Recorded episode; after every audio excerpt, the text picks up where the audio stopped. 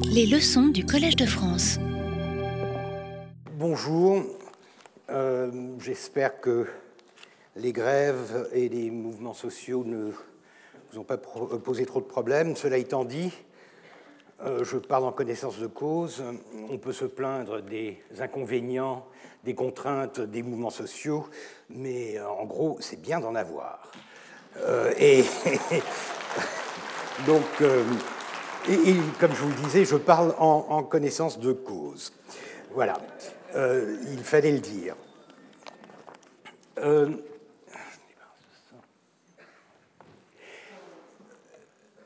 euh, comme promis, je vais vous parler de texte. J'ai légèrement modifié l'intitulé de ma présentation aujourd'hui. J'ai rajouté un, S entre parenthèses. C'est subtil, c'est parce que nous allons parler de plusieurs textes.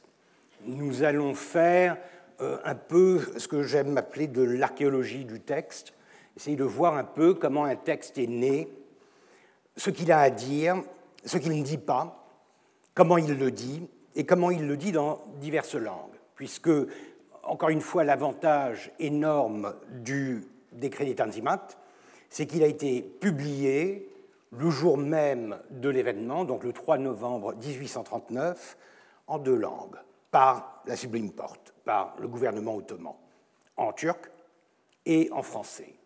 Ce qui nous donne pour la première fois la possibilité de comparer deux versions du même texte, mais deux versions contemporaines, euh, l'une de l'autre, c'est-à-dire euh, qui ont été pensées, rédigées euh, et diffusées par les Ottomans. Vous vous souviendrez peut-être que l'année dernière, nous avons parlé de certains textes que je considérais intéressants. Certains étaient en français. Vous vous souviendrez peut-être que Mahmoud Raif Effendi, lorsqu'il dresse son tableau général, non, c'était un, euh, son tableau de, de, l'Empire ottoman, où il décrit euh, les réformes de Sélim III à la fin du, 19e, euh, du XVIIIe siècle, ce livre était paru en français le tableau des nouveaux règlements, voilà, et euh, de l'Empire ottoman. Euh, mais en revanche, il n'a jamais paru en turc.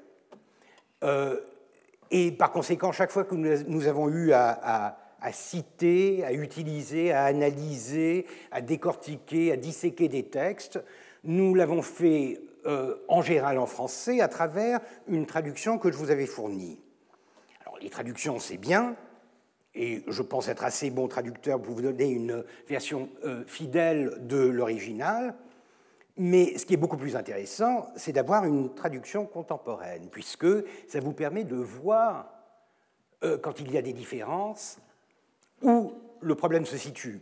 Ce qui, dans la terminologie, puisque nous parlons de modernisation, nous parlons d'occidentalisation, nous parlons de transformation, de changement, il y a de nouveaux concepts qui apparaissent, de nouveaux termes, et par conséquent, euh, le meilleur moyen d'essayer de les analyser, c'est de voir comment ils ont été traduits dans un sens ou dans l'autre, puisque on ne sait jamais, et pour 1839, euh, je crois que c'est le cas, il est difficile de dire si le texte d'origine était plutôt en turc ou plutôt en français pour les raisons que je viens d'invoquer, puisqu'il comprend un certain nombre de termes, de concepts, d'idées qui sont tout à fait nouvelles, qui sont empruntées à l'Occident et qui, par conséquent, euh, ont probablement d'abord été énoncées en français pour être ensuite traduites euh, en turc.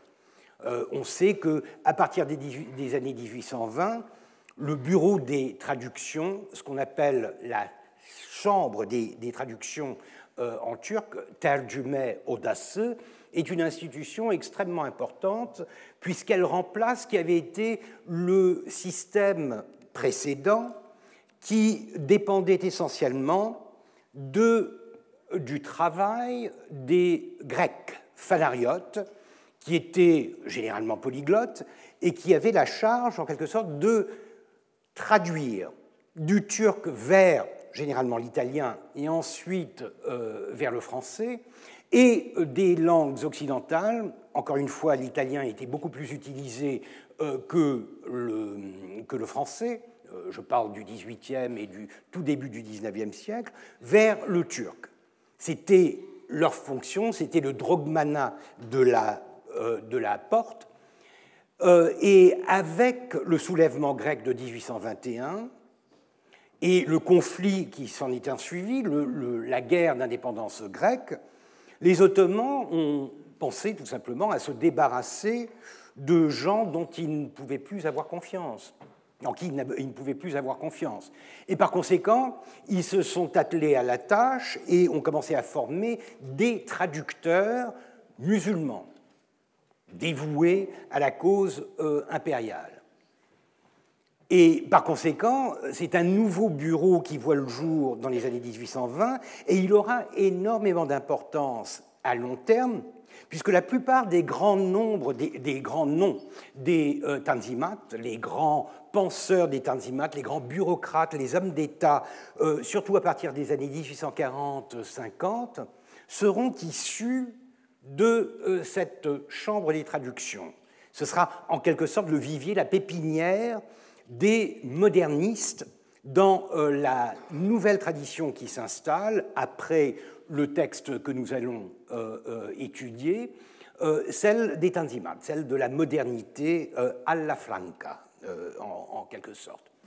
Par conséquent, même si nous ne savons pas exactement comment cette traduction s'est faite, comment ces deux versions sont, nées, on peut bien sûr deviner que le bureau des traductions se trouvait derrière cette affaire, derrière cette opération, et par conséquent, les deux textes sont à considérer comme étant des textes émanant de la bureaucratie ottomane, et c'est ce qui les rend euh, euh, intéressants. Alors, je vous avertis tout, de suite, euh, à la différence de la plupart de mes leçons, cette fois-ci, nous allons vraiment lire des textes, beaucoup moins d'images. Je, je, vous prie de m'en excuser dès maintenant.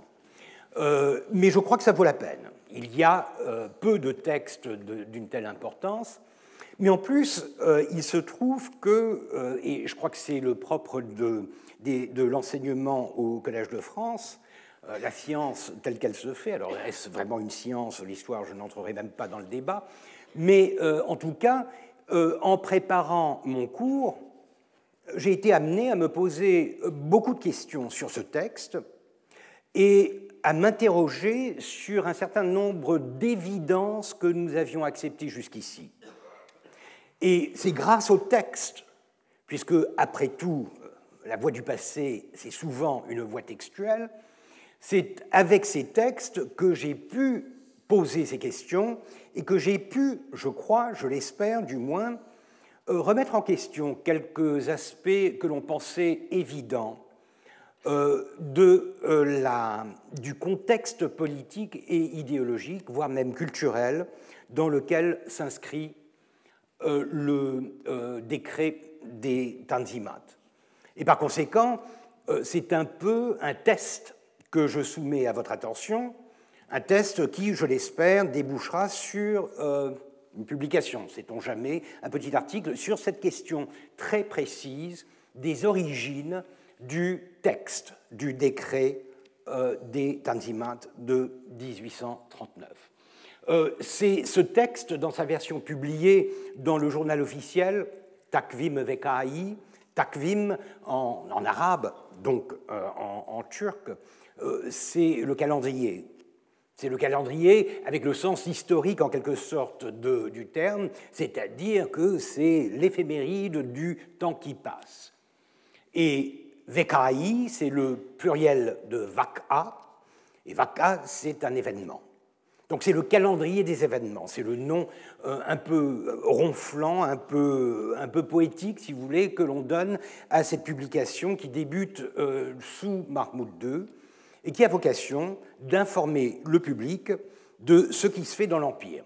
C'est la voix de son maître, c'est la voix de l'État, c'est la gazette officielle, euh, c'est un texte qui, bien sûr, ne s'écarte pas de ce que l'État, le sultan, la bureaucratie veut euh, donner à entendre au public, mais c'est quand même une source extrêmement importante, extrêmement intéressante, d'autant plus que parfois on y trouve des éléments de fantaisie qui sont surprenants, voire même fascinants. Je crois vous en avoir cité un lorsque nous parlions de l'abolition des janissaires et de la destruction de leur corps. Je vous avais dit qu'en 1833, donc sept ans après les événements, il était paru dans le euh, journal officiel, dans la Gazette officielle, dans le Takvim Vekai, un article qui euh, rendait compte d'un événement qui s'était déroulé en Bulgarie, euh, en Bulgarie ottomane bien sûr, dans les Balkans, du côté de Trnovo. il s'agissait de deux revenants, de deux janissaires qui étaient revenus de parmi les morts et qui avaient hanté tout un petit village de la province de euh, Trnovo. Euh, hantés un peu, euh, non pas comme des fantômes, mais comme des vampires. C'est intéressant. Euh, et là, il y a toute une digression à faire que je ne ferai pas. sur le, folklore du surnaturel dans les Balkans et dans l'Empire ottoman, où l'on on, se rend compte que ce qu'on appelle en turc jade, jazu à l'origine, et que l'on traduit aujourd'hui par sorcière, étaient en fait vampires. C'étaient des gens qui, euh, avec des dents longues, etc., enfin c'est un peu la description euh, de, Bram Stoker, si vous voulez, de Dracula, euh, qui hantaient et qui, qui opprimaient les populations, et dont on se débarrassait, et c'est ce qui arrive en 1833, avec une forme d'exorciste, un type qui arrivait avec un pieu en, bois et, et, tuer donc les, euh, les, vampires en leur fichant un, pieu en bois dans le cœur. ce qui est étrange, bien sûr, dans cette histoire, c'est que on y voit encore cette, cette interaction entre le magique, le prémoderne et le moderne la Gazette officielle, c'est la voie de la modernité, c'est la voie de l'État qui se redéfinit, dans la centralisation, dans le, un désir de centralité et un désir de contrôle, avec des instruments qui sont eux-mêmes euh, extrêmement modernes. Et pourtant, l'idéologie peut se nourrir d'un contexte tout à fait fantasmagorique, tout à fait traditionnel, pour des besoins extrêmement politiques, puisqu'il s'agissait, encore une fois, dans un contexte que l'on n'arrive pas très bien à cerner, puisque ces, informations sont généralement décontextualisées, mais qui servaient en fait à condamner, encore une fois, probablement parce que c'était nécessaire, les janissaires en leur attribuant euh, des, euh, des, méchancetés, des faits euh, condamnables sous la forme de vampirisme. Donc euh, il y a vraiment de tout dans la Gazette officielle, même si le gros de la publication concerne essentiellement les affaires d'État. Donc ceci est euh, la version officielle telle qu'elle a été composée et publiée dans la Gazette officielle, et voici la version française. Vous voyez que c'est la même mise en page, c'est à peu près le même format. Euh, elle n'a pas été publiée avec le, euh, journal officiel, elle a, été, euh, elle a, été, imprimée à part et elle a été distribuée aux ambassades des grandes puissances à Constantinople. Et c'est pourquoi on en trouve un exemplaire au moins aux archives du ministère des Affaires étrangères, renommé depuis quelque temps ministère de l'Europe et des Affaires étrangères, et c'est bien sûr la copie qui avait été remise à l'ambassade de France et que l'ambassadeur et euh, sa chancellerie avaient immédiatement euh, expédié en France pour consultation. Voilà donc le texte. Mais avant de procéder à, ce que j'appelle une explication de texte, je vais quand même, pour adoucir un peu le passage vers du textuel, vous donner un récit euh, du prélude à euh, la déclaration, à la promulgation, à la proclamation du euh, décret des, des, Tanzimat, en revisitant les événements qui le précèdent de quelques mois, de quelques semaines. on commencera bien sûr, vous vous en souviendrez, par la mort de Mahmoud, dans l'historiographie turque et bien sûr dans les sources officielles, il est mort de la, la tuberculose après des souffrances euh, atroces. Si l'on en croit d'autres sources qui ne sont pas officielles et qui sont étrangères, françaises en l'occurrence, il est mort d'eretismus ebriosorum, delirium tremens. On l'a vu boire, pourtant on nous avait dit euh, avec modération, mais apparemment euh, ça n'était pas toujours le cas. Enfin, quoi qu'en soit la raison, euh, Mahmoud meurt le 1er juillet 1839 euh, et il est, lui succède son fils, son fils aîné, Abdul-Mejid, qui n'a que 16 ans à l'époque. Il est né en 1823. Nous le voyons ici, tout fier, tout jeune, précédé de ce, vieillard à barbe blanche en, tenue orientale, dans un contexte où euh, Mahmoud s'était efforcé de transformer le costume, il s'agit très probablement du Nakib une fonction euh, plutôt honorifique de chef des, euh, des, notables qui, qui, est toujours présent lors des grandes cérémonies impériales. Et sur sa droite, à lui, vous avez peut-être reconnu quelqu'un que l'on voit assez souvent dans les représentations de Mahmoud II et ses sorties en ville, c'est Husrev Pacha, Koja Husrev Pacha. Koja en turc euh, veut dire grand, gros, mais aussi vieux. Euh, et c'est surtout pour cela qu'il est appelé Koja euh, Husrev Pacha. Il est né vers 1769 et je vous le disais la dernière fois, c'est un, pur produit euh, du système traditionnel, puisque c'est un esclave abraz, donc du Caucase, qui a été formé à la dure, à l'ancienne, dans le palais de certains dignitaires au XVIIIe siècle, et qui a continuer cette, tradition tout en épousant certains aspects de la modernité. Et c'est pourquoi euh, nous lui devons euh, cet épisode assez, amusant de quatre esclaves, quatre esclaves, quatre de ces esclaves, euh, qu'il enverra à Paris pour y faire des études. Donc le, le, paradoxe, si vous voulez, de maintenir une tradition aussi ancienne aussi traditionnelle que l'esclavage, et de la combiner avec le désir de fournir à ces jeunes gens une éducation moderne en les envoyant euh, à Paris, euh, ça, euh, ça, en dit long sur la personnalité de, de cet homme. petite parenthèse ludique, il y a un petit dicton mnémonique que l'on connaît bien pour l'avènement de d'Abdülmecid, euh, Bir iki iki delik, Abdülmecid oldu melik, ce qui en français se traduit par un, deux et deux trous. Abdülmecid est devenu sultan. Les deux trous, il s'agit du 5 en euh, caractères arabes. 1, 2, 5, 5. 1, 2, 2 trous. 1255, c'est l'année égérienne de 1839, qui correspond à 1839, c'est euh, l'avènement euh, euh, d'Abdul-Mejid. C'est un, petit, une petite ritournelle comme ça, qu'il est parfois utile de se remémorer, ne serait-ce que pour établir un jalon dans cette difficile tâche qu'est la correspondance entre les calendriers égériens et chrétiens de l'époque.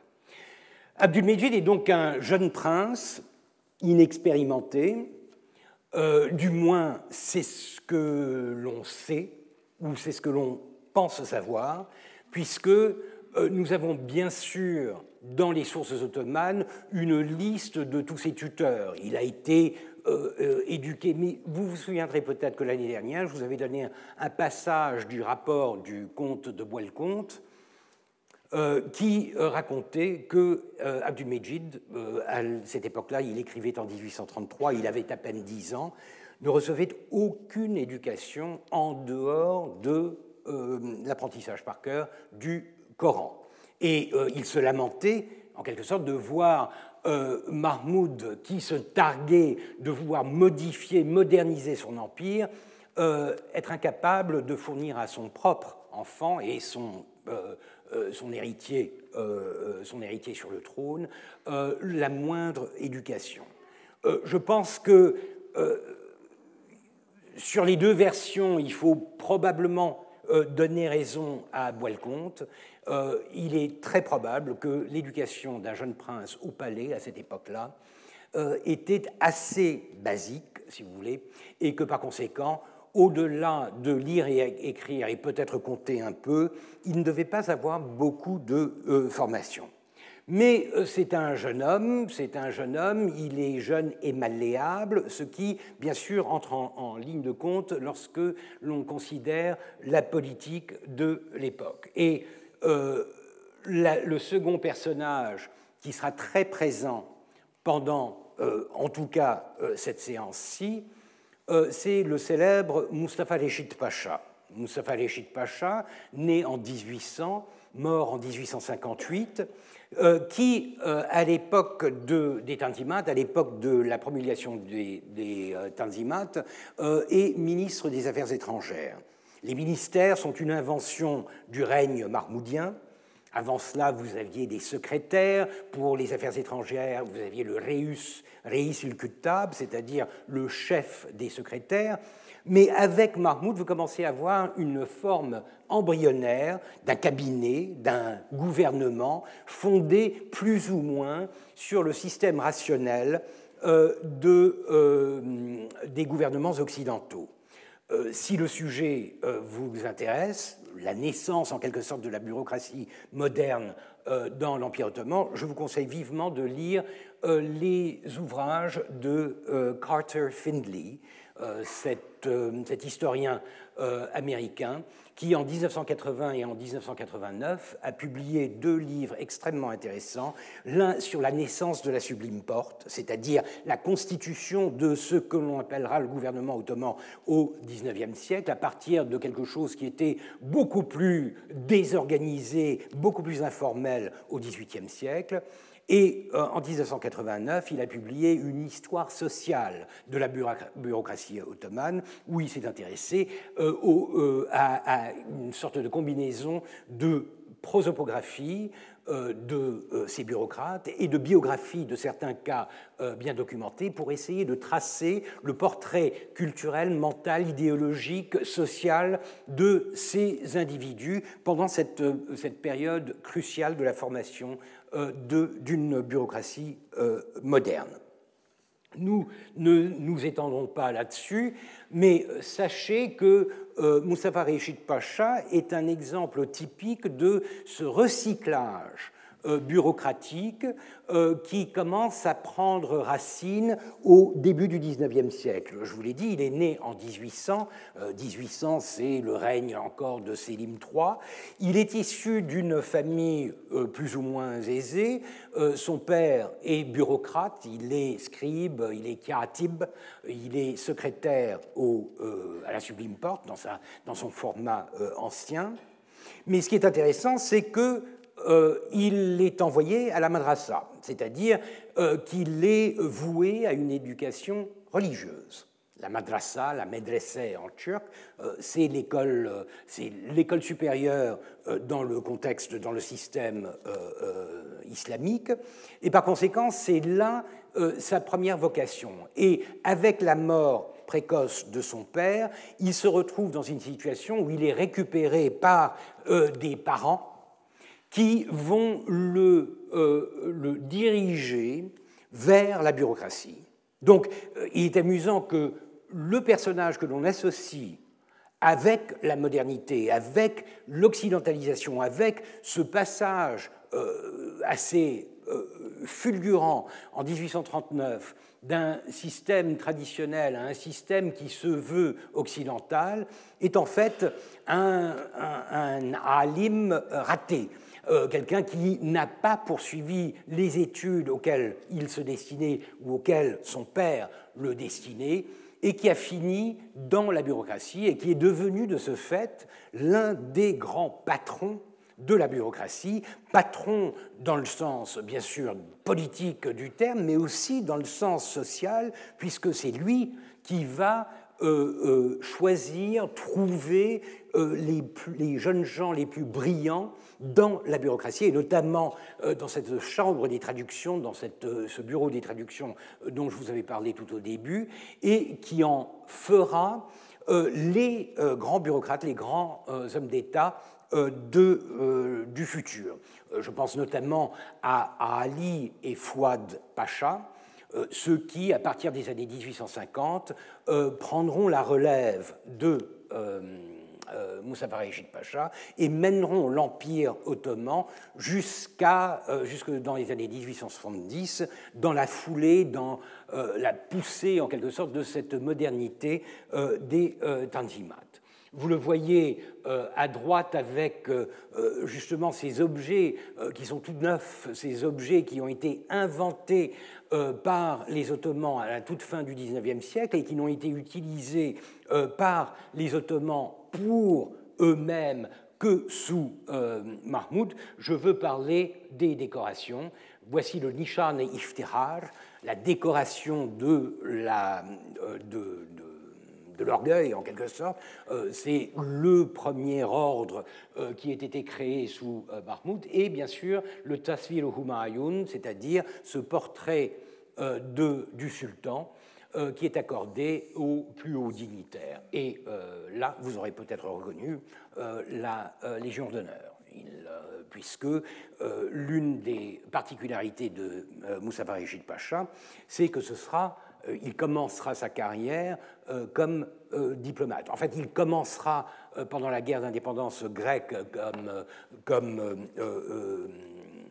bureaucrate auprès du Pacha de Morée, mais très vite, il, euh, euh, attirera l'attention du sultan Mahmoud, euh, qui verra en lui un potentiel diplomatique extrêmement développé, et c'est pour cela qu'il sera nommé d'abord à Paris, ambassadeur à Paris, au début des années 1830, et ensuite à Londres. D'ailleurs, en 1839, il rentre de Londres euh, ayant appris la mort de Mahmoud, et c'est de retour de Londres qu'il va euh, essayer de lancer son projet euh, des Tanzimat.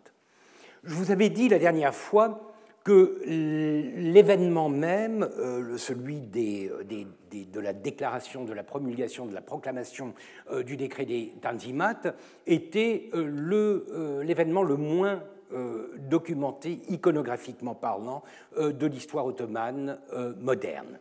Euh, effectivement, euh, je vous en donnais des exemples. Euh, l'illustration n'est née qu'en 1843.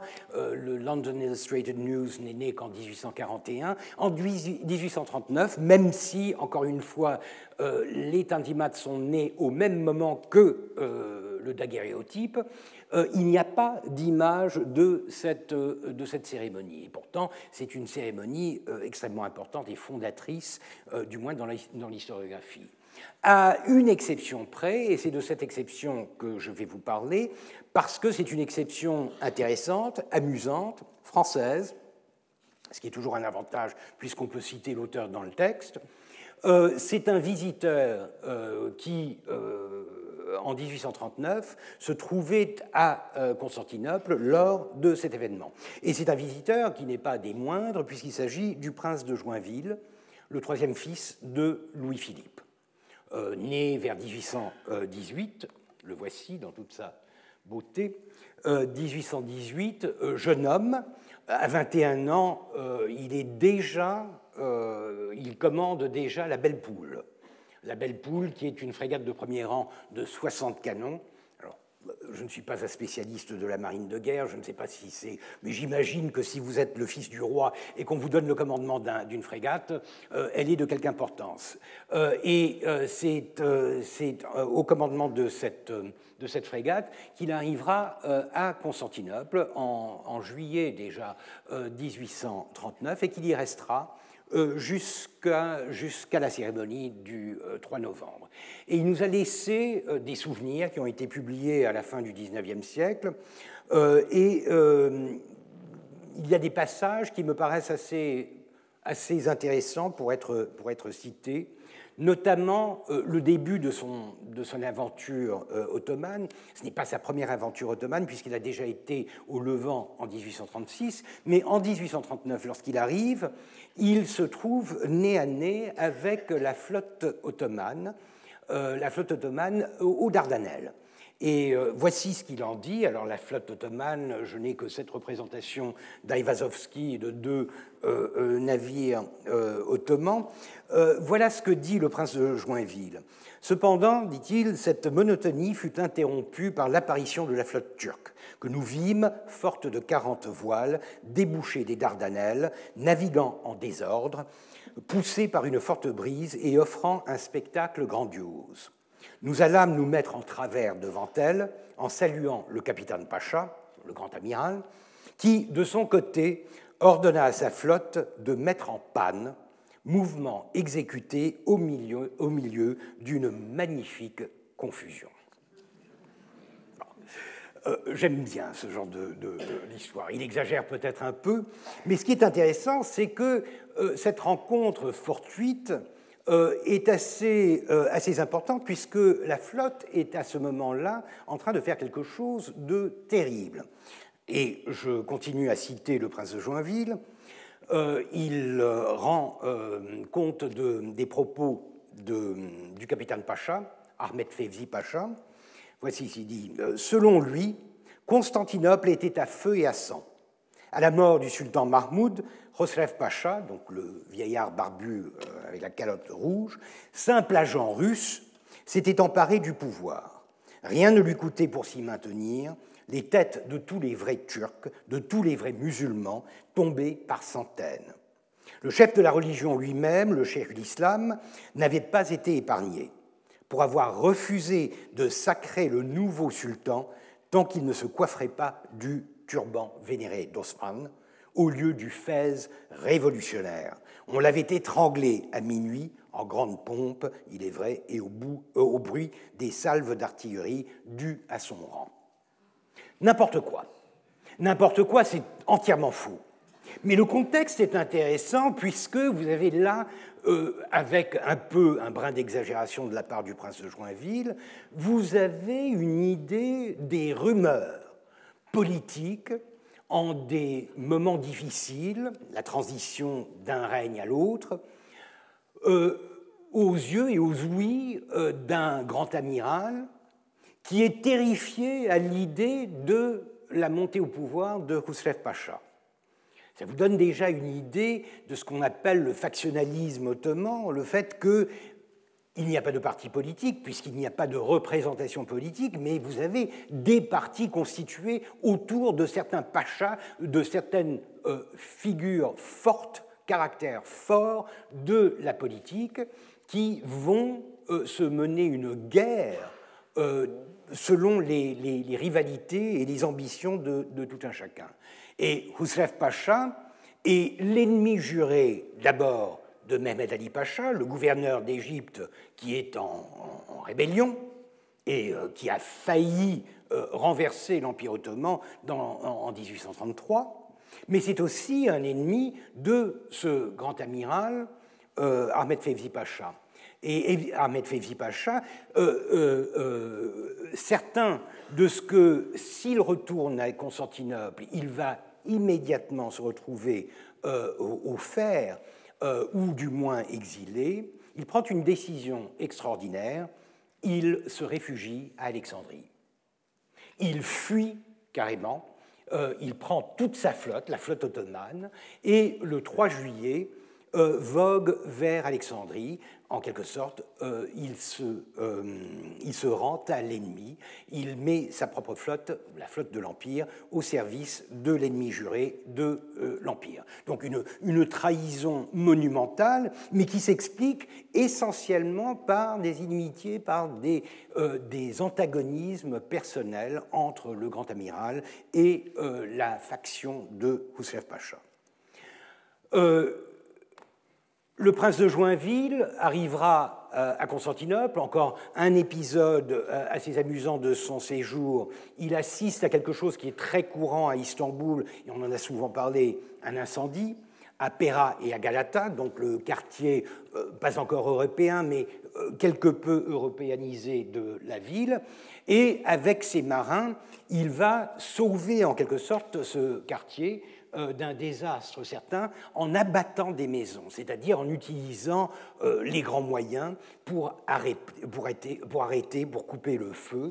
Euh, et là, on voit de sa plume une représentation de ce moment où les marins de la Belle Poule sont en train d'abattre des maisons du quartier de Galata. Mais ce qui nous intéresse surtout, c'est euh, son compte-rendu euh, de l'événement du 3 euh, novembre, qu'il a accompagné de petits dessins. De petits, il a croqué certains des moments de cette cérémonie, et à ma connaissance, c'est vraiment la seule illustration que nous ayons de cet événement mémorable. Je le cite encore, Bien peu de jours s'étaient écoulés quand je fus convié à un spectacle d'un autre genre. Après la maladie d'adopter les pantalons et les redingotes des gaours, les infidèles, arrivait pour la Turquie une autre maladie, celle de se donner une constitution, à l'instar des constitutions en vogue également chez les Gaours, et le sultan me fit la gracieuseté de m'inviter à en voir proclamer une.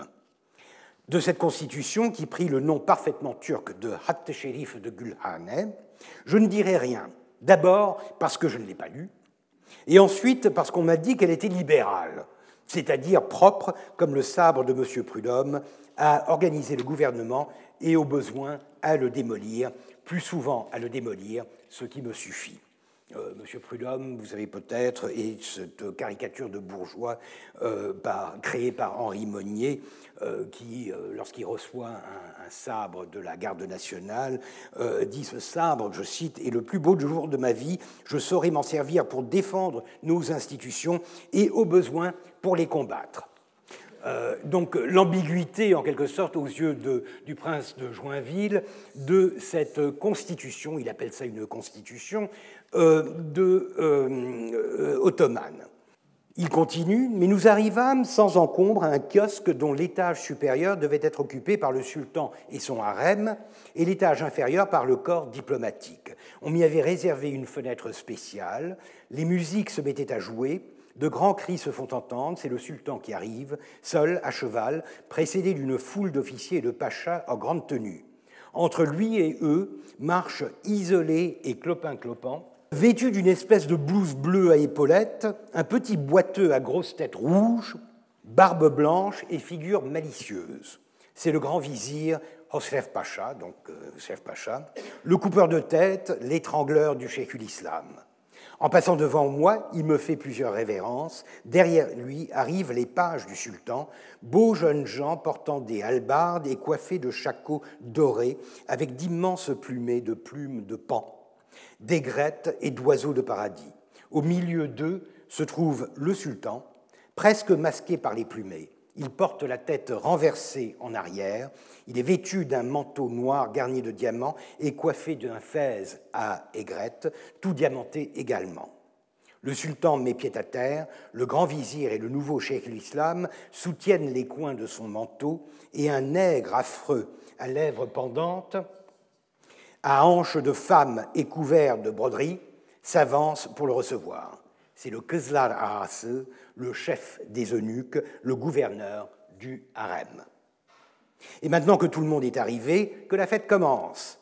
De ma fenêtre, je découvre une grande place bordée de beaux pins parasols et descendant en pente douce jusqu'à la mer. Au-delà, la rive asiatique du Bosphore avec le joli village de Kadikoy.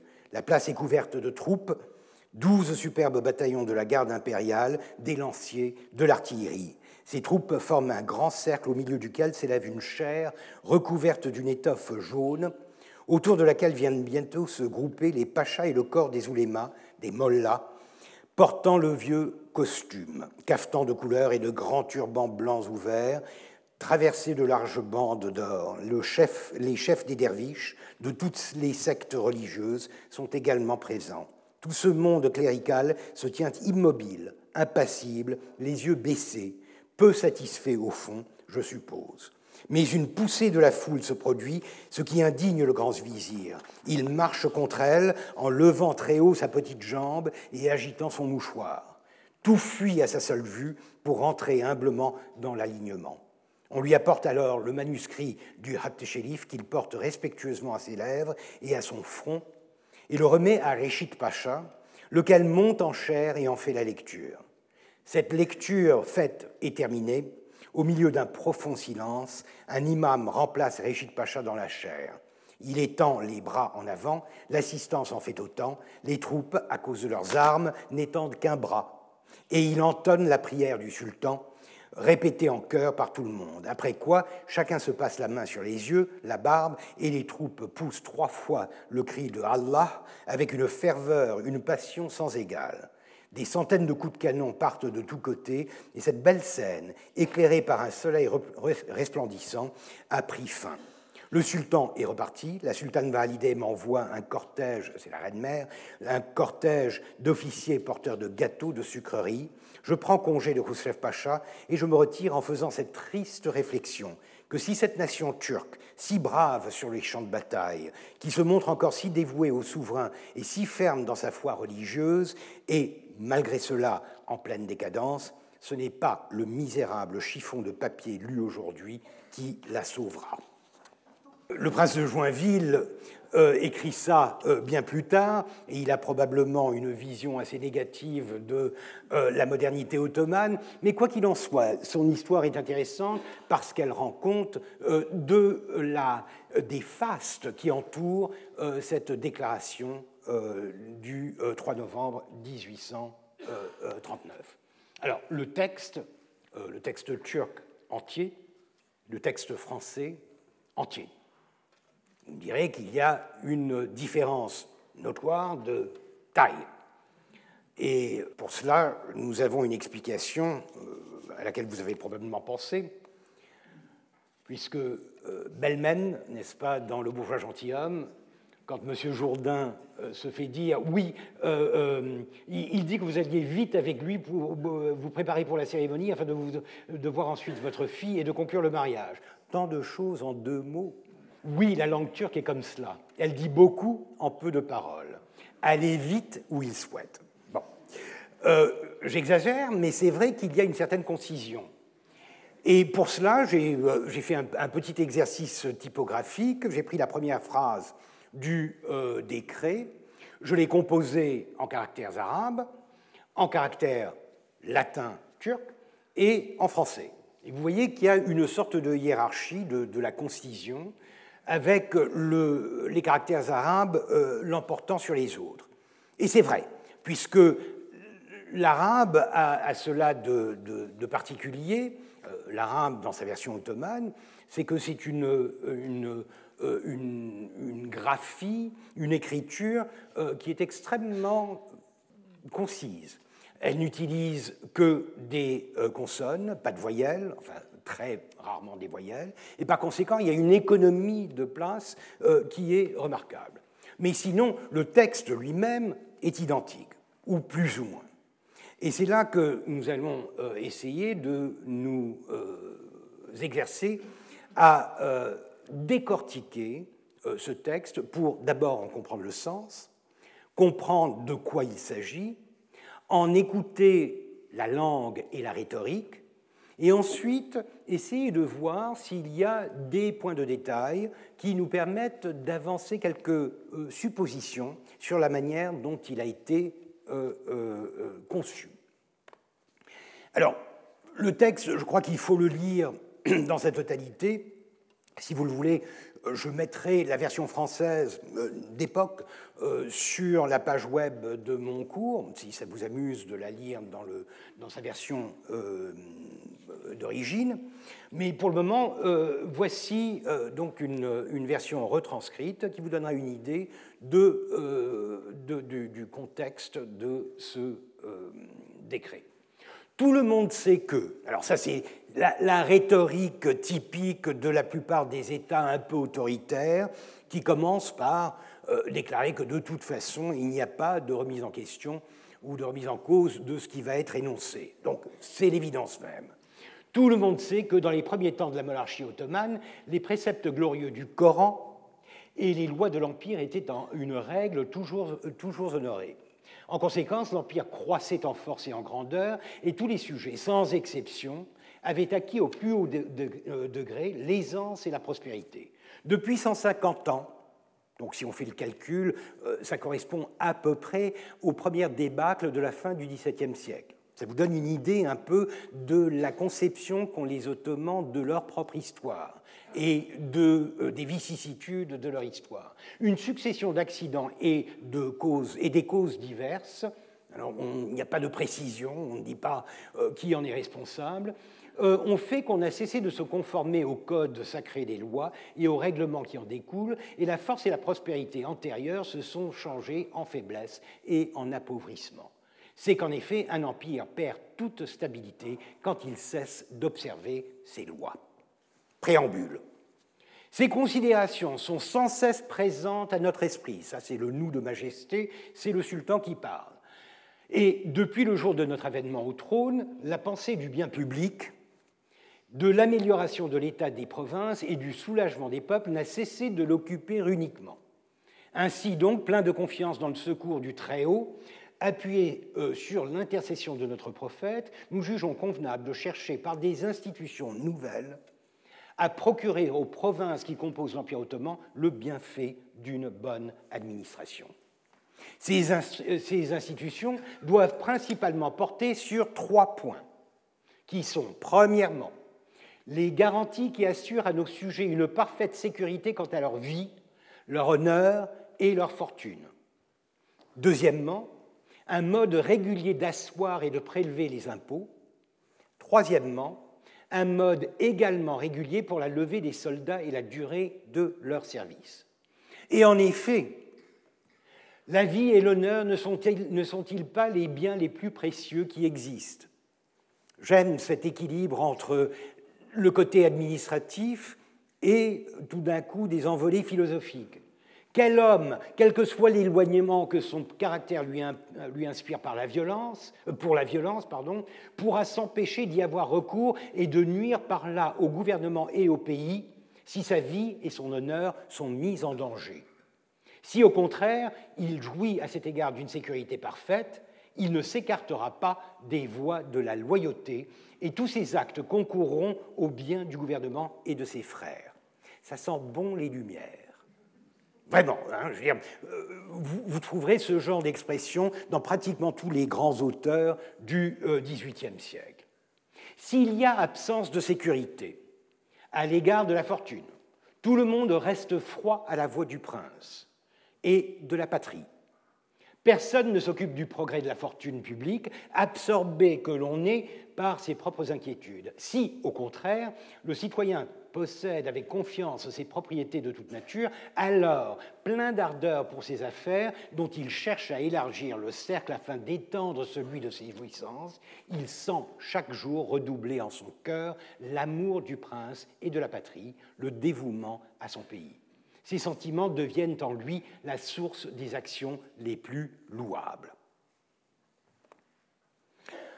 La suite est beaucoup plus technique et on peut gloser euh, euh, allègrement cette, euh, cette partie puisqu'il s'agit essentiellement de l'assiette des impôts. Le, problème étant toujours pour les, les États modernes de justifier, de légitimer, de rationaliser le, leur, fonction fiscale Quant à l'assiette régulière et fixe des impôts, il est très important de régler cette matière, car l'État, qui est, pour la défense de son territoire, forcé à des dépenses diverses, ne peut se procurer l'argent nécessaire pour ses armées et autres services que par des contributions levées sur ces sujets.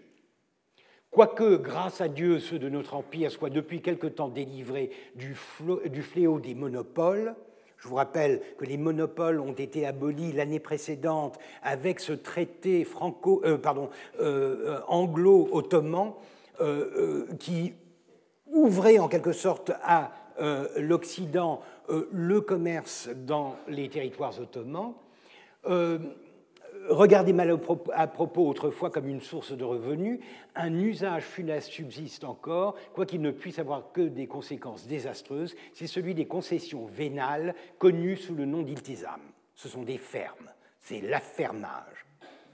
Dans ce système, l'administration civile et financière d'une localité est livrée à l'arbitraire d'un seul homme, c'est-à-dire quelquefois à la main de fer des passions les plus violentes et les plus cupides, car si ce fermier n'est pas bon, il n'aura d'autre soin que son propre avantage. Il est donc nécessaire que désormais chaque membre de la société ottomane soit taxé pour une quantité d'impôts déterminée en raison de sa fortune et de ses facultés, et que rien au-delà ne puisse être exigé de lui. Il faut aussi que des lois spéciales fixent et limitent les dépenses de nos armées de terre et de mer. Bien que, comme nous l'avons dit, la défense du pays soit une chose importante et que ce soit un devoir pour tous les habitants de fournir des soldats à cette fin, il est devenu nécessaire d'établir des lois pour régler les contingents que devra fournir chaque localité, selon les nécessités du moment, et pour réduire à 4 ou 5 ans le temps du service militaire, puisque dans la plupart des cas, c'était ad vitam aeternam car c'est à la fois faire une chose injuste et porter un coup mortel à l'agriculture et à l'industrie que de prendre sans égard à la population respective des lieux, dans l'un plus, dans l'autre moins, d'hommes qu'ils n'en peuvent fournir. De même que c'est réduire les soldats au désespoir et contribuer à la dépopulation du pays que de les retenir toute leur vie au service. En résumé, sans les diverses lois dont on vient de voir la nécessité, il n'y a pour l'Empire ni force, ni richesse, ni bonheur, ni tranquillité. Il doit au contraire les attendre de l'existence de ces lois nouvelles. Ça sent bon la physiocratie. C'est vraiment une vision très physiocratique de la chose. C'est pourquoi désormais la cause de tout prévenu sera jugée publiquement. Alors là, c'est comme un cheveu dans la soupe. Comment est-on passé de la conscription au problème du jugement? On reviendra là-dessus. Conformément à notre loi divine, après enquête et examen, et tant qu'un jugement régulier ne sera point intervenu, personne ne pourra secrètement ou publiquement faire périr une autre personne par le poison ou tout autre supplice. Ce détail est intéressant parce que euh, vous pourriez parler d'exécution, vous pourriez parler de mettre à mort, mais le détail du poison, euh, encore un contexte qu'il faut examiner. Il ne sera permis à personne de porter atteinte à l'honneur de qui que ce soit. Chacun possédera ses propriétés de toute nature et en disposera avec la plus entière liberté, sans que personne puisse y porter obstacle. Ainsi, par exemple, les héritiers innocents d'un criminel ne seront point privés de leurs droits légaux et les biens du criminel ne seront pas confisqués. Ces concessions impériales s'étendant à tous nos sujets, de quelque religion ou secte qu'ils puissent être. Si j'insiste, c'est parce que c'est un des points forts de, de ce décret ils en jouiront sans exception. Une sécurité parfaite est donc accordée par nous aux habitants de l'Empire dans leur vie, leur honneur et leur fortune, ainsi que l'exige le texte sacré de notre loi. Quant aux autres points, comme ils doivent être réglés par le concours d'opinions éclairées, notre Conseil de justice, augmenté de nouveaux membres autant qu'il sera nécessaire, auxquels se réuniront à certains jours que nous déterminerons nos ministres et les notables de l'Empire, s'assemblera à l'effet d'établir des lois réglementaires sur ces points de la sécurité de la vie et de la fortune et sur celui de l'assiette des impôts. Chacun dans ses assemblées exposera librement ses idées et donnera son avis. Les lois concernant la régularisation du service militaire seront débattues au Conseil militaire. Dès qu'une loi sera finie, pour être à jamais valable et exécutoire, elle nous sera présentée. Nous l'ornerons de notre sanction que nous écrirons de notre main impériale. Comme ces présentes institutions n'ont pour but que de faire refleurir la religion, le gouvernement, la nation et l'empire, nous nous engageons à ne rien faire qui y soit contraire. Nous, c'est le sultan. En gage de notre promesse, nous voulons, après les avoir déposés dans la salle qui renferme le manteau glorieux du prophète, c'est une salle des, reliques au, palais de Topkapi, en présence de tous les ulémas et des grands de l'Empire, faire serment par le nom de Dieu et faire jurer ensuite les ulémas et les grands de l'Empire. Après cela, celui d'entre les oulémas ou les grands de l'Empire, ou toute autre personne que ce soit qui violerait ces institutions, subira, sans qu'on ait à tenir compte du rang, de la considération et du crédit de la personne, la peine correspondante à sa faute bien constatée. Un code pénal sera rédigé à cet effet. Comme tous les fonctionnaires de l'Empire reçoivent aujourd'hui un traitement convenable et qu'on régularisera les appointements de ceux dont les fonctions ne seraient pas encore suffisamment rétribuées, une loi rigoureuse sera portée contre le trafic de la faveur et les charges que la loi divine réprouve et qui est une des principales causes de la décadence de l'Empire. Les dispositions ci-dessus arrêtées étant une altération et une rénovation complète des anciens usages, ce rescrit impérial sera publié à Constantinople et dans tous les lieux de notre empire et devra être communiqué officiellement à tous les ambassadeurs des puissances amies résidant à Constantinople pour qu'ils soient témoins de l'octroi de ces institutions qui, s'il plaît à Dieu, dureront à jamais. Et suit, dans un autre document, le serment du sultan. Je jure devant Dieu que je permettrai l'application exacte des lois comprises dans mon décret impérial, ainsi que de tout ce qui a été décidé à la majorité des voix au sujet des actes découlant de ces principes fondamentaux, et que je n'émettrai aucun décret ou commandement pour ou contre qui que ce soit, tant que les choses qui me sont soumises, secrètement comme ouvertement, c'est un leitmotiv, ça, hein, toujours le secret et bon, euh, euh, et de l'extérieur comme de l'intérieur, ne se conforment aux lois fondatrices. Voilà le texte, le texte et le serment. C'est un texte fort. C'est un texte fort puisqu'on voit bien qu'il y a une vocation, sinon constitutionnelle, du moins chartiste. C'est une charte. Beaucoup l'ont appelé une charte, puisqu'il ne s'agit pas vraiment de complètement transformer le modèle, mais simplement de l'asseoir sur des bases solides avec des références directes à des interdits, à des lois, à des garanties qui sont renforcées par le serment final du sultan. Donc, certains, s'ils y voient une sorte de première constitution ottomane, ont tort, je crois, mais en tout cas, c'est un tournant. C'est un tournant, c'est une intention forte du gouvernement de faire état d'une nouvelle vision de la politique, du système, de l'État, des relations entre l'État et le peuple, entre le sultan et les bureaucrates, entre l'État et euh, le, système euh, proprement dit. Et ce qui est intéressant, c'est de voir d'où cela découle. Mais avant d'arriver à ce point, je voudrais vous proposer quelques petits lexiques euh, de, des tanzimates. Euh, deux registres. Premièrement, le registre du politique et du juridique, puisque, comme je vous le disais au début, ce qui est intéressant, c'est de voir l'apparition de termes nouveaux. Quiconque aura fait de, l'histoire ottomane dite classique, verra bien que toutes ces références au bonheur, tout ce que j'ai taxé de euh, physiocratie, de lumière, etc., c'est une terminologie qui n'existe pas, ou du moins qui n'est pas utilisée dans ce contexte-là euh, dans euh, les documents ottomans antérieurs.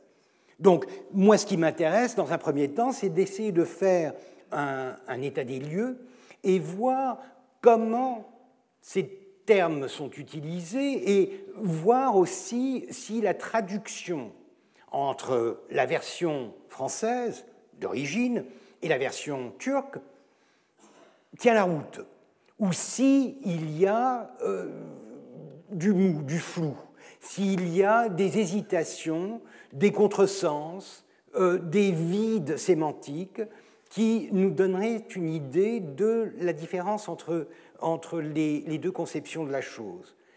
Je vous rappelle que le texte en turc, même si c'est du turc du XIXe siècle, etc., c'est bon, c'est un texte facile à comprendre. Et ça, c'est important. C'est-à-dire que ce qui est dit à la fin, que le texte sera distribué de par les provinces de l'Empire, etc., ce sera fait dès la fin du mois de novembre. Et c'est effectivement l'objectif de ce texte d'être compris ce qui n'est pas forcément l'objectif de la plupart des, textes euh, émanant de la Sublime Porte. Là, c'est un texte qui utilise un turc assez, euh, assez compréhensible, très accessible, et qui par conséquent peut être compris par tout un chacun. Alors, pour ce qui est du vocabulaire, euh, dans le contexte politique et juridique, nous avons un certain nombre de termes qui posent problème. D'abord, le fait que, français, vous avez de l'ottoman un peu partout, l'adjectif ottoman, chose que les ottomans n'utilisent jamais. Pour les ottomans, Devlet Aliyeh, notre État sublime, C'est le terme utilisé pour décrire l'Empire ottoman. Mais là, on comprend que c'est une simple traduction culturelle. Il eût été ridicule, dans, une version française, de traduire littéralement Devlet Aliyemiz par notre État sublime. Par conséquent, on prend le raccourci d'utiliser la terminologie que les Français ou les francophones euh, utilisent à cette époque-là. Ce qui est un peu plus problématique, et je reviendrai là-dessus, c'est la terminologie concernant les lois. Kavanine. Shar, c'est toutes sortes de choses. C'est la route, c'est le chemin, c'est le droit chemin, c'est la loi, c'est les règles, c'est le début, mais c'est aussi la charia. Et lorsque dans le texte turc il y a marqué Kavanine shar'iyye, doit-on traduire, comme je l'ai fait au milieu, par les lois de la charia, c'est-à-dire une référence directe, concrète à la charia, à la loi de l'islam, ou alors faut-il faire comme le traducteur l'a fait et parler simplement des lois de l'Empire, en, appuyant sur le fait que cher, c'est la légalité, indépendamment souvent euh, du contexte religieux. Bien sûr, ce qui manque dans la terminologie turque, c'est euh, tous ces termes politiques modernes qui sont euh, en Occident même assez récents. Quand on parle de pays, quand on parle de frères, de citoyens, quand on parle de patrie, ce sont des termes qui ne sont pas utilisés dans le même contexte. Et par conséquent, vous voyez comment Devlet ve Millet, Devlet c'est l'État, Millet c'est la nation, mais dans le sens très traditionnel du terme. Vous savez que c'est le terme qui est utilisé pour décrire les communautés religieuses au XIXe siècle, la millette euh, euh, grecque orthodoxe, la millette arménienne. La millette... Là, ils utilisent, ils font quelque chose de nouveau, ils parlent de Devlet ve millet pour traduire le, euh, le gouvernement et les frères, c'est-à-dire les concitoyens, mais aussi le prince et la patrie. Donc il y a du, vague, il y a du, flou, parce que c'est un, champ sémantique qui n'est pas encore euh, implanté dans la tradition ottomane. Et par conséquent, on essaye, et, je crois que ça prouve euh, jusqu'à un certain point, que le texte a été peut-être pas rédigé, mais pensé en français avant d'être rédigé en turc puisqu'il s'agit d'introduire des nouveautés dont la meilleure expression se trouve dans les Lumières, se trouve dans le vocabulaire politique qui est utilisé en Occident, et que les euh, grands bureaucrates de l'époque, à commencer par Mustafa Reshid Pacha, euh, maîtrisent assez bien. La fortune publique, ça aussi, le bien, le côté physiocratique de la chose. Mulk, en turc, c'est tout et n'importe quoi c'est la propriété, c'est le, euh, le, pays, lorsqu'il s'agit du mulk du sultan, c'est toutes sortes de choses. Mais là, on voit bien qu'il y a des choix qui sont faits d'essayer de trouver le terme turc qui se rapproche le plus d'un concept qui se définit essentiellement dans une langue euh, étrangère. Progrès, par exemple, c'est un terme qui, à partir des années 1850, 60, 70, va commencer à être utilisé par Teraki. C'est pour ça que le, parti, le fameux parti jeune turc euh, Union et Progrès, s'appellera Ittehat Veteraki, Union et Progrès. Mais en 1839, Teraki n'a pas encore ce sens-là. Il faut savoir que les Turcs au XIXe siècle se servent du, de l'arabe comme les sciences en Occident se servent du grec au XIXe siècle, c'est-à-dire pour créer de nouveaux termes, psychologie. C'est une invention, c'est un peu comme euh, ces termes euh, à, rallonge en allemand, où on utilise des termes, on les accole pour former un concept de quelque chose qui est nouveau et qui a besoin d'être nommé. Et par conséquent, il est frappant de voir que aujourd'hui, L'arabe parlé dans les pays véritablement arabophones n'utilisent pas le même vocabulaire politique, ni même culturel que les Turcs, même si les Turcs utilisent des termes en arabe. Par exemple, hurriyet, la liberté, est un néologisme turc créé sur la base de hur en arabe, qui veut dire effectivement libre, mais qui n'est pas utilisé euh, en arabe dans le même sens. La preuve en est que la fameuse place de Tahrir euh, au Caire, c'est la place de la liberté ou de l'indépendance, puisque Tahrir, qui provient de la même racine que Hur, que, que Hurriyet, est le terme qu'utilisent les Arabes pour parler d'indépendance. Alors que les Turcs utiliseront Tahrir dans un autre sens, sur la base de harara, qui veut dire écrire, pour enregistrer, pour écrire. Donc, compliqué. Les Ottomans sont en train de se forger les instruments de la modernité dans le langage pour essayer de se mettre à jour et pour essayer de traduire ces nouveaux euh, concepts. Et je crois que l'un des, des, euh, euh, des, des, signes les plus, les plus frappants est la manière dont institution n'a pas d'équivalent. Et il ne trouve que Kavanin, les lois, pour parler d'institution. Vous direz que muessese est un terme qui, aujourd'hui, en turc un peu ancien, veut dire institution, mais pas au XIXe siècle. La preuve en est que Etam Pacha, un, un bureaucrate des Tanzimat dans les années 76, euh, lorsqu'il s'insurge contre la folie, entre guillemets, de Mitat Pacha qui est en train d'essayer de, de, rédiger, de promulguer une constitution, écrira à un collègue en disant, et je le dirai en turc, mais vous comprendrez tout de suite, Bize constitution deal, institution lazım. Ce n'est pas une constitution qu'il nous faut, ce sont des institutions. Et en 1876, Etem Pacha n'a pas de termes turcs pour rendre le sens d'institution, ni même de constitution d'ailleurs, dans le contexte politique auquel il se réfère dans sa correspondance.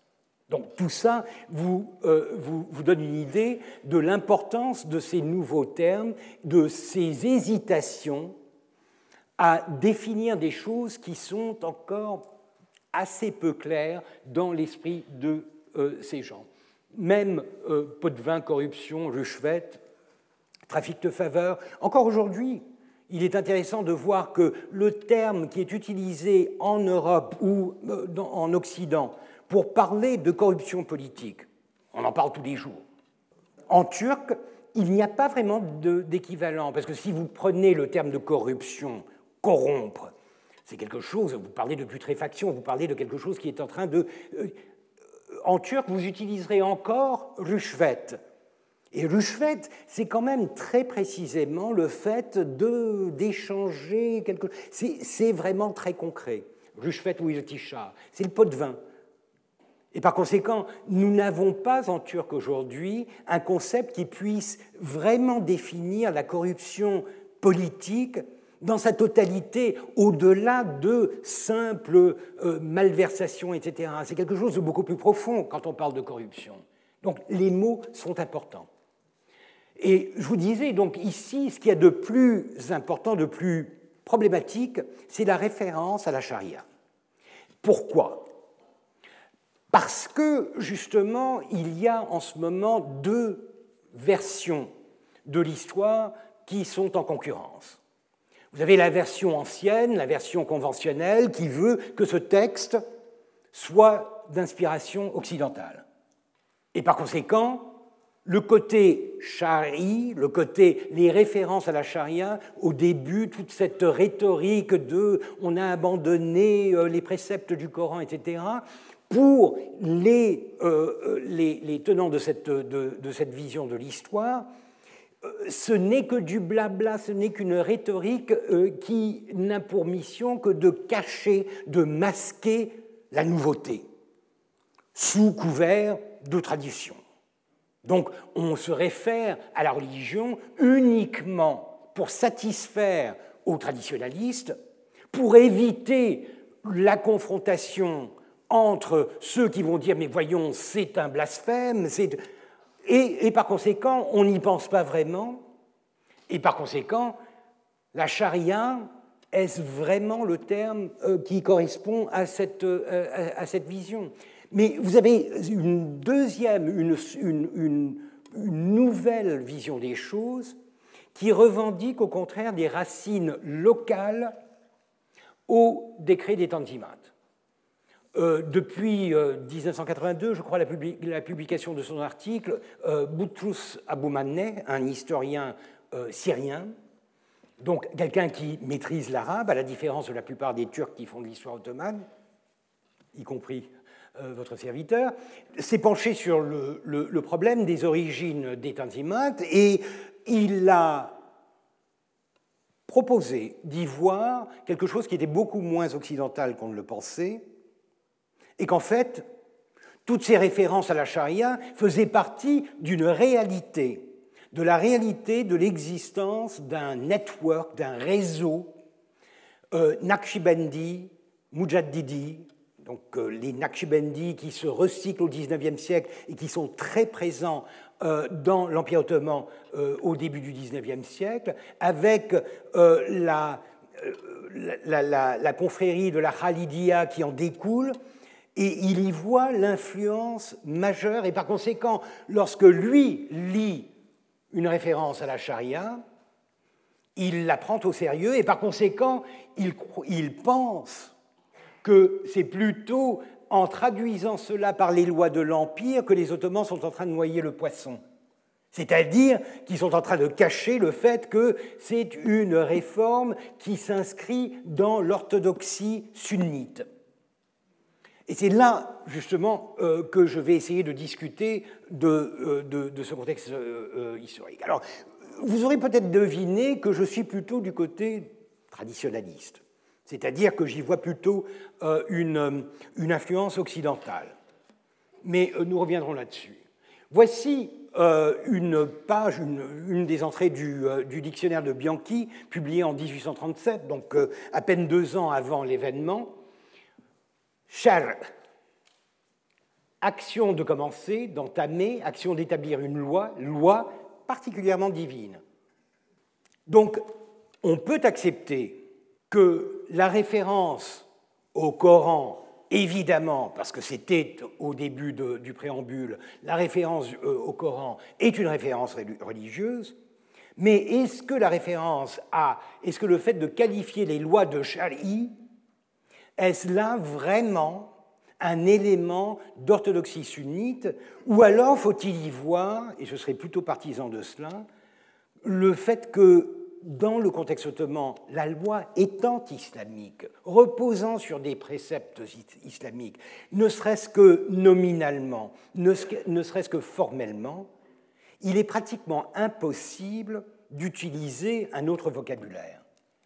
Et que par conséquent, c'est dans la nature des choses, si vous voulez, d'appeler shari quelque chose que l'on considère comme étant sérieux, sérieusement implanté dans la tradition légale, sans pour autant que, euh, sans pour autant y voir une référence directe, concrète, à la charia avec un C majuscule, ou avec un SCI majuscule, c'est comme vous voulez. Passons à l'autre petit lexique, celui de, des idées. Et là, on voit, euh, c'est là qu'on voit à quel point euh, le texte est, novateur, puisque euh, aisance et prospérité, sécurité de la vie, protection de l'honneur, protection de la, fortune, on voit bien que les Ottomans ont essayé de formuler ces nouvelles idées qui sont très 18e, très, très occidentales, euh, au, mieux. Ils ont essayé de trouver des formules qui donnent à ces idées assez de force pour les euh, inscrire dans le contexte de cette euh, transformation. Loyauté, inquiétude. Encore une fois, vous ne verrez jamais vraiment les Ottomans parler d'inquiétude dans un texte. Donc le, simple fait de devoir en parler les oblige à parler, à utiliser, comme ils le font souvent, deux, adjectifs, deux, substantifs pour mieux cerner un concept qui n'est pas vraiment dans la tradition. Et bien sûr, vous avez une ébauche, un début de cette terminologie qui concerne la, croissance, le progrès, ou au contraire la dégénérescence, la décadence. Il est intéressant de voir qu'Ihya est utilisé, et refleurir est utilisé pour parler de l'objectif premier de ce, euh, de ce texte, sans que l'on parle de ce qui deviendra en fait le buzzword euh, à partir des années 1850, régénération. Régénération parce qu'on parle de dégénérescence. Ça, c'est un concept euh, occidental. Les Ottomans n'utilisent qu'Ihya, et même dans ce texte-là, en français, ils utilisent refleurir et l'utilisent, vous vous en souviendrez, pour euh, parler de l'État, de la religion et euh, de, du, pays en, général. Alors, bien sûr, les tenants, les, les, partisans d'une vision occidentaliste, en quelque sorte, de ce texte sont les premiers, euh, par exemple Shukle Haniolu, à établir des parallèles entre des textes fondateurs occidentaux, et notamment euh, la Déclaration euh, universelle des droits de l'homme et du citoyen. Et il propose de voir dans l'article 6, qui parle de la loi, expression de la volonté générale, tous les citoyens, euh, ces concessions impériales s'étendant à tous nos sujets, de quelque religion ou secte qu'ils puissent être, euh, d'y voir un équivalent de l'article 6 de la Déclaration des droits de l'homme.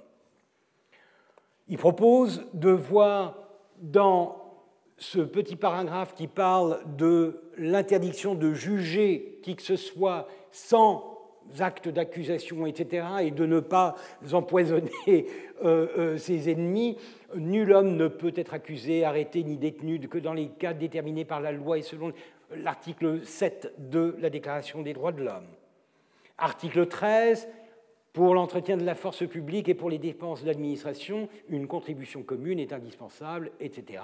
Donc les impôts un parallèle avec euh, le texte de 1839, ou l'article 17 qui parle de l'inviolabilité de la propriété euh, sacrée, inviolable et sacrée, nul ne peut en être privé, si ce n'est lorsque la nécessité publique, etc. Euh, chacun possédera ses... Je ne suis pas convaincu. Alors, je vous ai dit que je suis plutôt du côté d'une interprétation occidentalisante des influences derrière les tanzimates, mais en revanche, je ne pense pas que ce soit euh, la Déclaration des droits de l'homme euh, qui ait inspiré euh, ce texte. nous parlons de deux registres complètement différents. La Déclaration des droits de l'homme est universelle, elle se veut universelle, elle est extrêmement dure et concise dans sa définition de chacun des articles. Ça n'a rien à voir avec le côté un peu pragmatique, un peu louvoyant du euh, euh, décret des Tanzimat, qui, au-delà d'une vague définition de la liberté des individus à jouir de leur dignité, de leur vie euh, et de leur propriété, au-delà de cela, le reste est plutôt technique pour ce qui est de l'assiette fiscale ou de la conscription. Donc, euh, ce n'est pas vraiment euh, là que je trouverai l'inspiration. D'aucuns, par exemple chez Mardin, a attiré l'attention sur les lumières. Et ça, je vous l'ai dit, effectivement, ça sent bon les lumières. Enfin, ça sent les lumières. Ça sent les lumières, puisque c'est une terminologie quand même assez spéciale, etc. Et il suggère, par exemple, que les ruines de Volnay euh, est un exemple assez flagrant de ce genre de vision où euh, prospérité euh, et puissance et loi sont mises en rapport. Je pense qu'il y a de cela dans l'air, mais je pense que c'est sous une forme très diluée. Je ne pense pas que euh, Moussa Pacha ou qui, euh, qui, que ce soit se soit amusé à, euh, feuilleter tous les philosophes du XVIIIe pour y trouver l'inspiration de leur, de texte. Je, crois que ça a été beaucoup plus pragmatique, beaucoup plus pratique, et que par conséquent, ils ont utilisé des sources ou des inspirations qui étaient beaucoup plus contemporaines.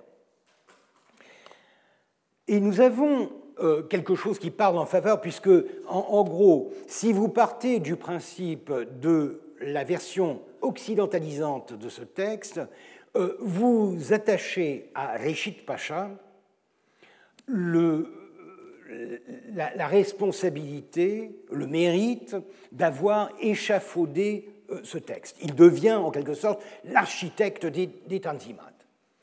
Et Abou Manet et d'autres après lui, beaucoup plus convaincus de la euh, saveur locale de ce texte disent que c'est une, grosse exagération et qu'en fait c'est un texte qui a été concocté par des gens qui participent d'une tradition légale et religieuse, culturelle, locale, qui est beaucoup plus répandue et que par conséquent on ne peut pas attribuer à euh, Réchid Pacha seul le, la, responsabilité, le mérite de ce texte.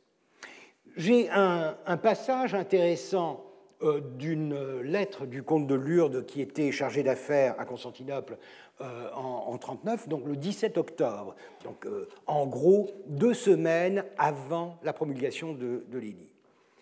Et voici ce qu'il dit. La position de Rachid Pacha est toujours bonne, son influence semble même augmenter. Il vient de terminer un grand travail qui paraîtra bientôt et qui embrasse des réformes hardies mais réellement utiles l'effet qu'il doit produire au dehors et au dedans de l'Empire pourra faire juger des ressources que possède encore la Turquie et du parti qu'on peut en tirer. Ce travail comprendra, primo, des garanties pour la liberté des personnes et la jouissance paisible des propriétés. Deuxièmement, un projet de loi de conscription. Troisièmement, un système de contribution uniforme et établi sur une base unique. Fini. En gros, c'est déjà le décret des Tanzimat les trois principes, les trois éléments de base sont déjà connus selon un, diplomate français qui est sûrement bien, bien, bien informé. Il est déjà connu le 17 octobre, donc deux semaines avant la promulgation de l'édit. Je crois que ça, c'est quelque chose qui parle de l'importance que Rishid a joué dans la euh, création de ce, euh, de ce texte. Autre passage diplomatique, euh, Lord Ponsonby, qui était ambassadeur britannique à Constantinople et très proche bien sûr de son ministre des Affaires étrangères, Lord Palmerston, Palmerston écrit à Ponsonby le 2 décembre, après la promulgation de l'édit, votre Hatti Sherif était un coup de maître en politique et il produit un grand effet sur les sentiments du public, etc. Votre. Et on sait que euh, Réchid Pacha était à Londres jusqu'en août 1839, euh, donc euh, quelques mois avant la promulgation. Et par conséquent, c'est un point encore qui renforce la théorie d'une influence non seulement réchidienne, mais britannique derrière ce texte. Euh, ce qui est confirmé par certains détails, euh, le fait par exemple que l'on abolisse les l'iltizam, les fermes, ça va tout à fait dans le sens du euh, traité anglo-ottoman de 1838 qui abolissait les monopoles. On veut lever toutes les entraves au libre-échange, au commerce. C'est tout ce que les Anglais veulent. Les Anglais ne veulent qu'ouvrir l'Empire ottoman au commerce. Ils n'ont pas vraiment de visée politique, au-delà de justement établir les règles d'un État et d'une législation qui permettrait de libérer le commerce de ces entraves. Alors, bien sûr, de l'autre côté, il faut reconnaître que certains des, euh, euh, concepts évoqués, c'est-à-dire euh, la question de la liberté, je ne dis pas l'égalité, la liberté des sujets et l'application égale, uniforme de ces libertés à tous les individus, y compris les non-musulmans, c'est quelque chose qui ne date pas de 1839. Nous en avons des exemples et euh, je les passerai brièvement parce que j'en avais parlé l'année dernière. Mahmoud euh, il y a toute une mythologie autour de Mahmoud où il est connu du côté turc comme étant le paradisha Giavouj, euh, le mécréant, pas uniquement parce qu'il buvait, mais aussi parce qu'il entretenait des idées révolutionnaires d'égalité ou de reconnaissance en quelque sorte d'une certaine égalité des euh, non-musulmans. Et euh, je vous avais donné des exemples où il était cité euh, comme ayant dit Nous sommes tous frères, dit Saoutos, turcs, francs, grecs ou juifs, nous pouvons avoir une croyance, ou un culte différent, mais nous sommes tous les enfants d'un même Dieu. Vivez donc comme les membres d'une seule et même famille. Est-ce vrai Si non è vero, è ben trovato, comme on dit. C'est-à-dire que, encore une fois, ce sont les rumeurs, mais il n'y a jamais de fumée sans feu, en quelque sorte. Et par conséquent, si des gens recueillent des témoignages ou des rumeurs qui parlent de velléité égalitaire du sultan, euh, il faut probablement imaginer qu'il y avait effectivement des tendances, des choses qui pouvaient euh, permettre d'imaginer euh, qu'il allait dans, ce sens-là. Boilconte le disait lui-même, on remarque dans la marche du sultan deux tendances qui suivent simultanément. L'une de soutenir le peuple contre le sultan et les rayas contre les Turcs. Il utilise en quelque sorte les rayas les rayas, c'est-à-dire les sujets tributaires, les non-musulmans, comme une sorte de contrepoids contre la majorité, ou politiquement parlant, euh, des, musulmans. Et il y a des, euh, euh, des, des, firmements, des décrets, il y a une profusion de décrets qui utilisent cette, cette rhétorique. Lorsqu'en 1831, il autorise la réparation de lieux de culte non musulmans, Voici ce qu'il dit. Il appartient à ma personne impériale d'assurer la protection et la défense de toute ruine ou danger de tous les sujets tributaires vivant dans nos domaines, bien protégés sous l'égide de la loi de l'islam et à l'ombre de notre justice. En gros, euh, le Tanzimat ne dit pas euh, grand-chose de différent, puisque, encore une fois, on parle de la charia comme étant responsable de la protection des, euh, des non-musulmans, des musulmans et des non-musulmans. Donc, euh, partout, vous avez déjà des éléments qui vous permettent de, dire, pour défendre en quelque, euh, sorte la thèse euh, d'Abou Manet, que la tradition ottomane était déjà bien ancrée dans sa croyance de l'utilité de la justice, de la nécessité de la justice, justice divine, justice chari, de protéger tous les euh, non pas les citoyens, mais tous les sujets de l'Empire, indépendamment de leur religion. Donc cette rhétorique, elle existe.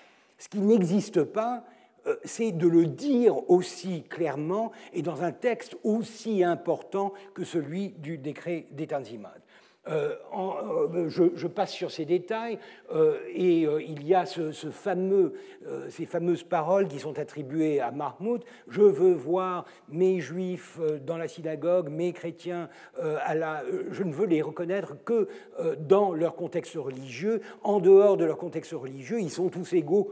ce sont tous mes enfants. L'a-t-il dit?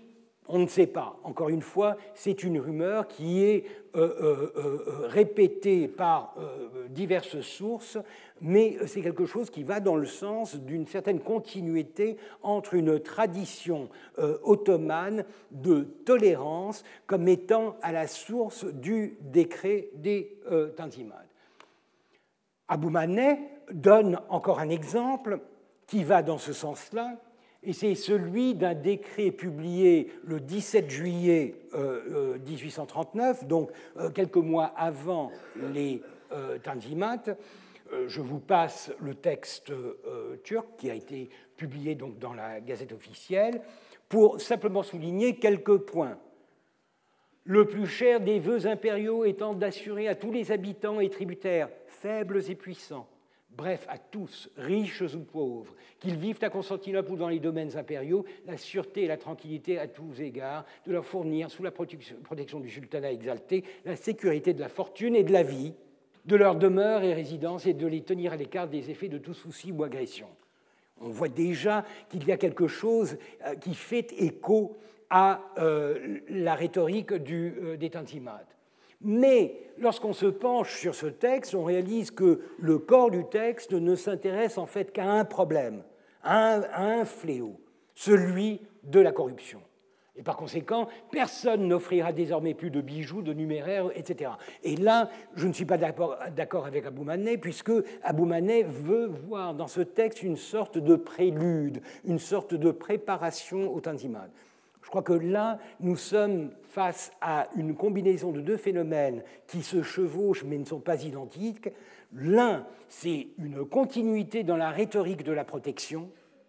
L'autre, c'est le désir de s'attaquer à des problèmes administratifs, légaux, juridiques, qui sont très précis et qui, entre le 17 juillet et le 3 novembre, acquiert des, différences, des, des dimensions tout à fait euh, différentes. Donc, de ce point de vue, je ne pense pas qu'on puisse dire, au-delà de la continuité de la rhétorique, que c'est là un texte qui euh, déjà nous prépare à, euh, à la teneur de, des, des, des tanzimat. Et ce texte se termine par justice sera immédiatement faite à l'encontre de quiconque tolérerait un acte contraire au désir sublime, etc. Ce qui, encore une fois, va dans le sens des tanzimat, mais ça n'est que le côté pratique des choses, ça n'est que le bâton que l'on montre euh, à ceux qui risquent d'offenser euh, la volonté du euh, sultan, et ça ne va pas au-delà de cela. Donc nous sommes pour le moment, et nous continuerons la semaine prochaine en parlant du mode d'emploi de, des nous continuerons à poser le pour et le contre entre ces deux euh, visions euh, des tanzimat, et je vous proposerai, je l'espère, quelque chose qui vous convaincra que j'ai raison, bien sûr, mais, et que, en gros, c'est un, un doux mélange, mais à forte connotation occidentale. Je vous remercie pour votre patience. Retrouvez tous les contenus du Collège de France sur www.colège-2-france.fr.